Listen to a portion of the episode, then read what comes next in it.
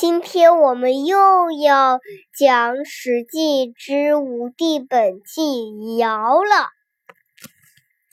尧天性仁厚，宽厚待人，所以百官尽忠职守，各部落首领自愿臣服。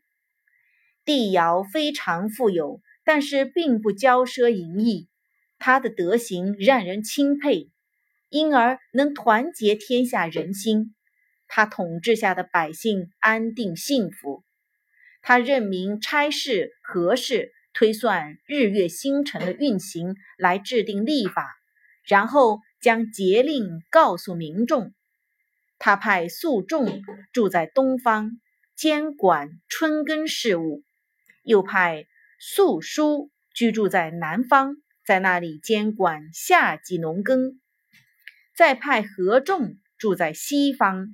监管秋收事务，再派何叔居住在北方，管理收藏物物序，这样一年四季都清清楚楚了。由于切实的整饰百官，所以各种事业都兴办起来了。尧的时代，天下发洪水，于是尧问各位诸侯。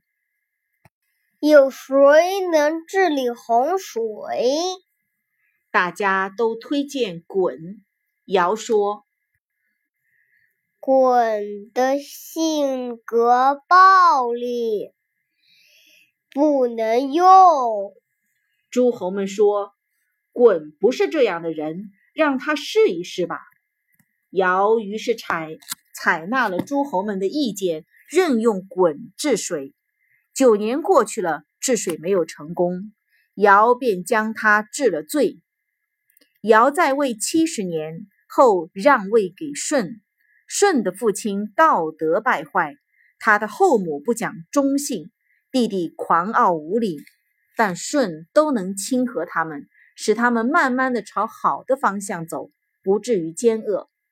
在任用舜治理朝政时，舜还没有成家，于是。尧把自己的两个女儿嫁给舜做妻子，舜让尧的两个女儿在家里遵行妇人的礼节。尧认为舜做得很好，就让舜担任司徒的职务，来协调父子、君臣、夫妇、兄弟、朋友之间的关系，又经常让舜参与百官事务，舜都处理得很有秩序。尧又让舜迎接来朝的宾客，舜不但把迎接的事物做得很好，而且表现得很有威严。诸侯和远方宾客对他都很恭敬。尧还派舜到深山和大河里去，哪怕遇到暴风雨，舜也表现得十分镇定，勇敢的从不误事。尧认为舜有非凡的智慧。于是就把王位禅让给了舜。舜利用各种工具来观测天象，定准日月五星的实际位置，了解它们的运行规律，再按照天历来安排各种事务。舜还将全国划分为十二个州，他把常用的刑具刻画在器物上，他减轻刑罚。另外规定，用金钱可以赎减刑罚，因为过失造成祸害的可以被赦免，但有所平视、终不悔改的，就严施刑罚。尧去世了，百姓非常悲哀，就好像死了是自己的父母一样。三年内，全国各地都没有人演奏音乐。大家用这样的方式来表示对尧的思念。尧在生前就知道自己的儿子丹朱无德无能，不能把管理天下的权力交给他。他曾说过：“交给舜，天下人都可以得到好处，只有当朱会受到损害。但是，可是如果交给当朱，那么天下人就会受到损害，只有当猪能得到好处。尧不愿损害天下人，来使自己的儿子得利，所以把管理天下的大权交给了舜。